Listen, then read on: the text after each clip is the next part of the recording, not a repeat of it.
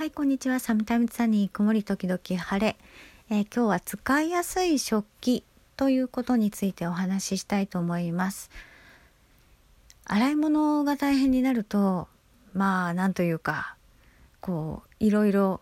こう、丁寧な暮らしみたいなところからは、どんどん離れていくんですけど、うーんと、まず食器の数を減らしたいですよね。自分が洗うにしても、誰かに洗ってもらうにしても数を減らしたいっていうふうになるとその小鉢をいくつも使うみたいなことはできるだけ避けたいんですよね。で今うちですごく重宝しているのがえっ、とね100円ショップで買ったのか300円ショップで買ったのかどっちかで買った、えー、く仕切りがついているお皿なんです四角いお皿でえー、っと3つに分かれている盛り付けるところが3つに分かれているお皿なんですね。なので もううちのメニューって固定していて固定していてっていうのは夫がやってくれてるからなんですけど週の半分は、えー、お鍋です、夏であろうと冬であろうとお鍋なんですね。で何鍋かっていうのももう決まっている固定してます。だから週の半分は同じものを食べてるんですね。で残りの半分はそのあの3つに分けたお皿を使ってなんか食器の話をするつもりがちょっとなんかご飯の内容の話になりましたけどえっ、ー、と3つに分かれているところにのちっちゃいところ2つは、えー、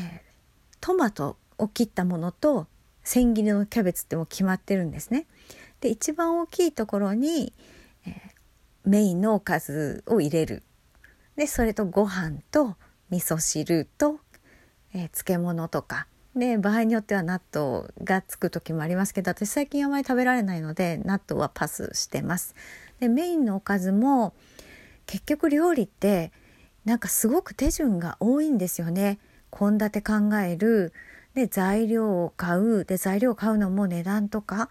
在庫とか考えなきゃいけないしで下ごしらえして味付けをして加熱をしてっていうようなたくさんの工程から成り立っていてそれ全部やってくれっていうのはすごく無理があるんですよね。でうちの夫はもともとその義母の、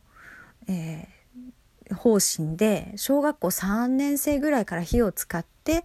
えー、自分でラーメン作ったりウインナー炒めたりぐらいはしてたっていう人なので、えー、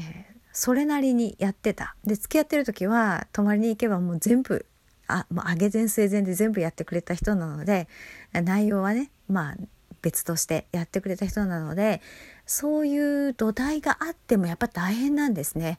なので我が家はどうしてるかっていうとスーパーでよくあの半調理してるお肉とかお魚って売ってないですか？えっ、とね生協とかだったらミールキットみたいにして売ってたりもするんですけど冷蔵のものも冷凍のものもあるんですけどうちの場合はえっ、ー、とお肉とかお魚に味付けしてパックになって売ってるやつを買うんですね。でもうどれを買うかも決まっているので毎週その同じものを買って今日どれを食べるっていうのを決めるだけでその時間になったらあの夫が加熱してまあ炒めたりとか焼いたりしてでその3つに分かれたお皿の一番大きいところに盛り付けてで出してくれるっていうこ多分これが一番シンプルかなと思うんですね。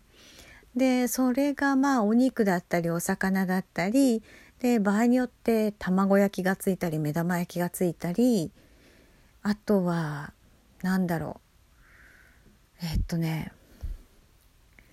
何があるかな。あとは冷凍の餃子だったりっていうぐらいのローテーションです。だから、えーと、ネットスーパーでの買い物も楽だしもう買うものが決まってるので買い物が楽だし、えー、盛り付けも簡単。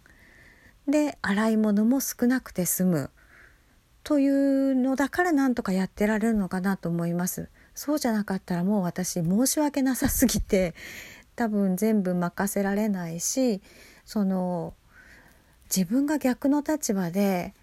なんだろう今日何食べようかなって考えるところから下ごしらえして調理して出してであ下げて洗い物までやる一人でやるって考えたら私はちょっと耐えられないんですね。やってたけど耐えられなかった。だから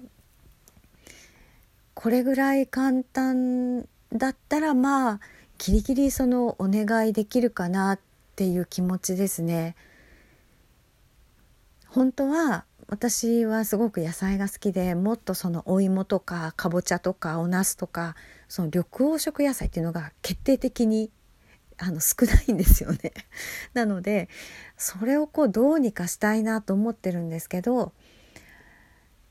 うん今ちょっとそれ以上は言えないやっぱり。だから自分の体調とかその生活のリズムをなんとか整えて例えばそのうんときんぴらごぼうを死ぬほど作っておいてまあ1回で作ればあれ結構楽じゃないですか。なので例えばフライパンいっぱい作ってで冷凍しといて小分けに出してってお願いするとかかぼちゃを一つ丸ごと煮物にしてであとまた冷凍してちょっと小分けに出してっていうようなお願いならできるかもしれないけどそのお皿のね一区画今日はかぼちゃにしてほしいとかっていうお願いならできるかもしれないけどなんかその献立自体をもうちょっとアップデートしてほしいみたいなことはさすがにやっぱり言えないんですよね。でお味噌汁もインスタントです。でしっかりね夏頃に去年の夏頃にあの粉だしと味噌を、ま、混ぜて味噌玉を作ってしまえばインスタントと同じことができるよなと思って一回お味噌買ったんですよね 850g ぐらい入ったパックの。だけどね結局賞味期限内に作れなかったお味噌丸ごと廃棄になったんですよ。だからえー、っとなんか朝げとかああいう風なあの生味噌系のインスタント味噌汁の大袋をうちはいつも買っていてで、えー、夫がお湯を沸かしてそれで溶いてくれるみたいなのでやってます。もうねなんかね豚汁作りたいなとかなんかいろいろ本当食べたいものも作りたいものも食べさせてあげたいものもあるんだけどあ現実なかなか難しいなっていうとこですね。はいということで、えー、食器の話ならぬ献立、えー、の話になってしまいましたが、まあ、その3つ区画のあるお皿って結構使い勝手がいいので、えー、安いですしね、えー、よかったら一度使ってみてください。それでは